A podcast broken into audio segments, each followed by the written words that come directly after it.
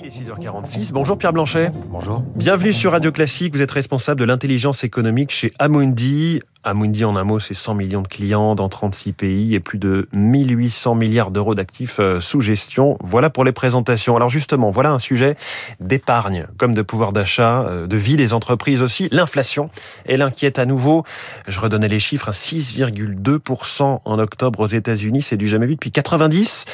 4,1% en zone euro. Alors même le plus modeste, 2,6% en France en octobre, est un point euh, assez haut, le plus haut de la période en cours. Est-ce que ça vous inquiète? C'est vrai qu'on n'avait pas vu de tels chiffres hein, depuis très longtemps. Vous mentionnez les États-Unis, c'est effectivement un record. Euh, alors ça nous inquiète pas vraiment à ce stade puisqu'on comprend en fait le mécanisme sous-jacent. En économie, quand on a l'impression de comprendre, on, se sent déjà un peu mieux. si on a euh, l'impression d'avoir le contrôle sur ce qui se passe. Voilà, le contrôle, je suis pas sûr, mais en tout cas, le mécanisme sous-jacent, c'est quand même l'effet de réouverture des économies, c'est euh, des goulots d'étranglement, c'est des chaînes de production qui ont été bloquées, qu'on doit en fait refaire fonctionner sur des bases de coûts qui sont plus élevées. Ça, c'est le premier élément. Et le deuxième, en fait, c'est ce qui s'est passé en Europe, c'est qu'il y a un changement du mix énergétique en Chine et qui a eu des répercussions immédiates en fait sur les prix de l'énergie, en particulier du gaz en Europe. Donc mmh. ça, c'est des phénomènes, si vous voulez, qui sont par nature conjoncturels pour une large part en fait temporaire et on peut imaginer que sur 2022 les choses se stabilisent. Vous dites temporaire, mais c'est un petit peu le discours tenu depuis des mois maintenant par les banquiers centraux, que ce soit la Fed, la Banque Centrale Européenne, ça va pas durer, ça va pas trop monter. Sauf que jusqu'ici, ça continue, ça augmente. Est-ce que l'analyse, leur analyse, est euh, erronée? Et comment vous les voyez euh, changer peut-être d'idée et de discours, ces banques centrales? Alors je pense pas que l'analyse est erronée vis-à-vis de, de, la, raison principale et première en fait de l'inflation qu'on vit en ce moment, les 2,6% en France dont vous parlez, les 6% euh, aux États-Unis. En revanche, c'est vrai que chez Amundi, on, remet un peu en question euh, la, vision d'un peu plus de moyen long terme.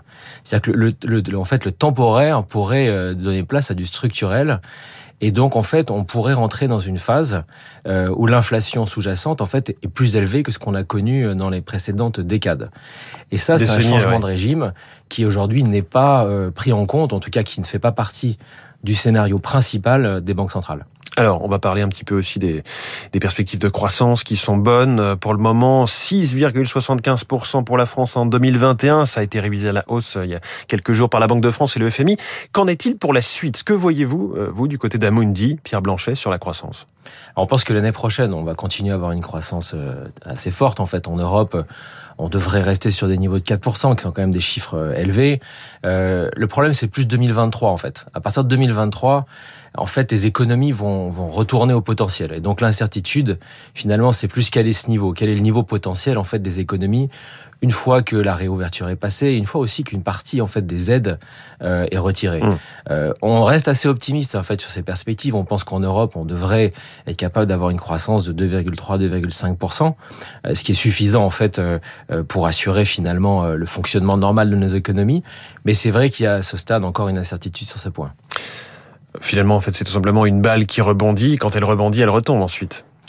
Alors, elle retombe, ça dépend à quel niveau. C'est-à-dire qu'il faudrait pas qu'elle retombe en dessous de là où on l'avait laissée en premier lieu. Donc là, il faut, je pense, euh, euh, prendre les étapes les unes après les autres. Là, on, la France, comme vous l'avez mentionné, euh, a retrouvé en fait son niveau de PIB d'avant la crise. maintenant, elle est, comme je disais, sur une trajectoire qui est assez positive. Le, les relais de croissance, en fait, sont là. Il y a en particulier tout ce qui est lié à la transition énergétique, tout ce qui est lié en fait pour une part à la réindustrialisation que, que certains appellent de leur vœu. Donc on a des éléments en fait, euh, euh, je dis fondamentaux en fait de, de, croissance. Et puis il y a aussi le cycle mondial qui va rester mmh. quand même assez positif. Vous parliez de transition écologique, c'est un sujet sur, lequel vous avez beaucoup travaillé. On, on, sort tout juste de la COP 26, on voit que le chemin ne fait que commencer. Comment est-ce que vous voyez cela en termes de coûts, notamment? Euh, Ce sont aussi des, des opportunités sans doute d'investissement, mais mais d'abord sur les coûts peut-être. Alors c'est vrai que les, les, montants sont assez euh, astronomiques. Hein. Vous avez sûrement remarqué le, les 130 trillions de dollars de, de, de Mark Carney en fait. On ne sait plus ce que ça veut dire. Hein, voilà, 30 trillions. en fait, le PIB mondial c'est à peu près 90 trillions, donc euh, on est déjà euh, dans une Sur, proportion ouais. largement supérieure. Euh, donc c'est des montants qui sont très importants. Euh, il faut avoir en tête quand même qu'une partie en fait de ces investissements, c'est des choses qu'on aurait de toute façon dû faire. Il s'agit en fait de, c'est de la maintenance finalement.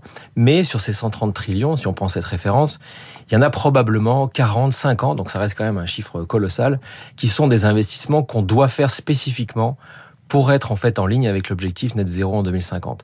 Et en fait, on considère que là, on a une opportunité d'investissement euh, qui est finalement euh, sans équivalent euh, sur les dernières décennies. En fait, il s'agit de en même temps qu'on va réindustrialiser probablement en Europe pour une part, on va aussi en fait faire notre transition énergétique. Donc c'est une base industrielle qui sera moins consommatrice en énergie, qui sera aussi beaucoup plus numérique et effectivement euh, sur des sur des perspectives de rendement a priori qui vont être intéressantes. Donc il y a, une opportunité mmh. d'investissement qui est assez importante en fait. il faut avoir en tête qu'on va passer d'un monde totalement globalisé aujourd'hui à quelque chose de plus régional au sens les régions du monde avec euh, ces relocalisations, cette question de la, la souveraineté européenne, ça pose la question des directions qu'on va prendre. Est-ce qu'on peut tout faire?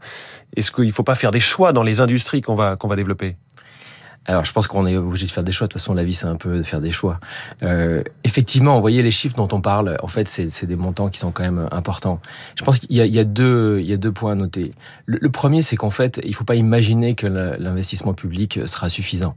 Si vous regardez par exemple la problématique des semi-conducteurs, si on se dit que l'Europe doit être capable d'être autonome, en tout cas que sa, sa part de marché représente sa consommation, les investissements sont probablement entre 300 et 400 milliards d'euros sur 10 ans.